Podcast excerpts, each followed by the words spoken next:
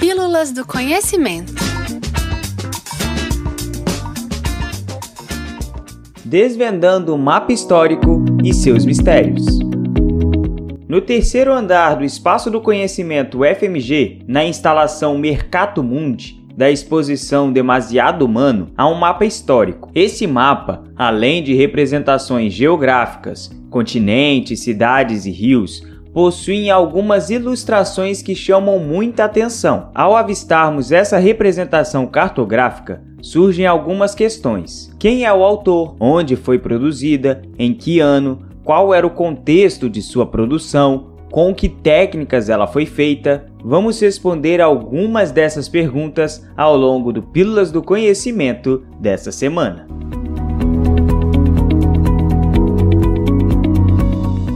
Os estudos e as operações científicas, técnicas e artísticas que envolvem a feitura de mapas se denominam cartografia.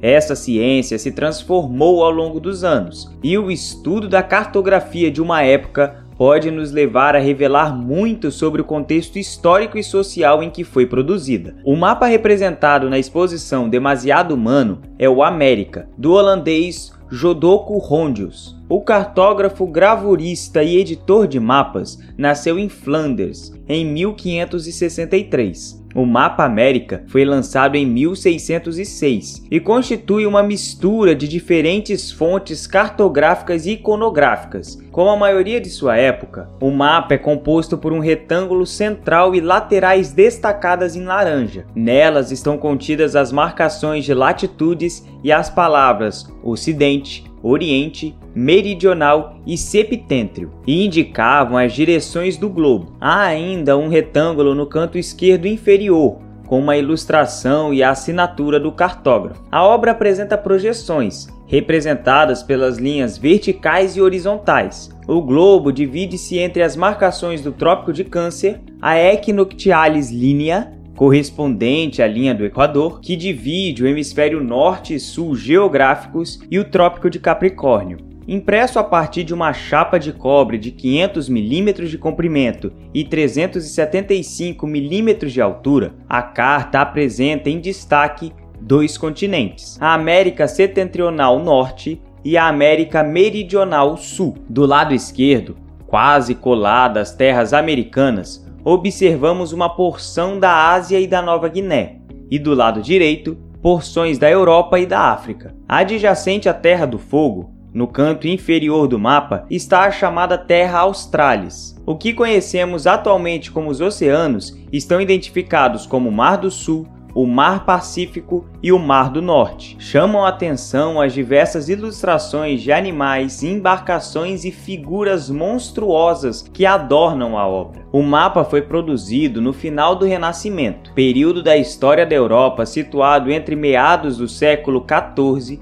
e início do século XVII sendo muitas vezes considerado o marco temporal de transição entre a Idade Média e a Idade Moderna. O Renascimento também é entendido como um movimento artístico, cultural e científico que possuía como pilares as noções de valorização da razão, do antropocentrismo, o homem como centro do universo e a inspiração na antiguidade clássica. Foi nesse momento que se estabeleceu uma maneira científica de produzir mapas, ou seja, consolidou-se a partir daí uma produção com bases em comum, que se apoia em método, técnicas e uma teoria compartilhada. A adoção do sistema de projeção, a representação esférica do globo terrestre e coordenadas, que são os pontos de cruzamento imaginários, foram as grandes inovações da época. Somado, somados a isso, os conhecimentos geográficos advindos das grandes navegações e das expedições naturalistas enriquecem imensamente o universo cartográfico. Surgem novas ilhas, mares, continentes, povos e animais. Apesar desses avanços, muitos territórios aparecem distorcidos pela falta de conhecimento ou em função do imaginário da época. Outra grande novidade dos mapas do Renascimento são as gravuras iconográficas. A análise dessas ilustrações é muito importante para a compreensão das obras. Muitas vezes ela precisa ser baseada em estudos de historiadores que visam compreender a produção de imagens de uma época, para que essas não sejam mal compreendidas. O Mapa América apresenta 17 ilustrações, sempre localizadas à margem dos continentes, algumas acompanhadas de observações em latim, elas podem ser divididas em três grupos: animais marinhos ou monstros fabulosos, navios europeus e cenas de costumes. A maioria dessas figuras pode ser observada em diversos trabalhos cartográficos e catálogos naturalistas do século 16 e 17. Nas imagens de animais marinhos,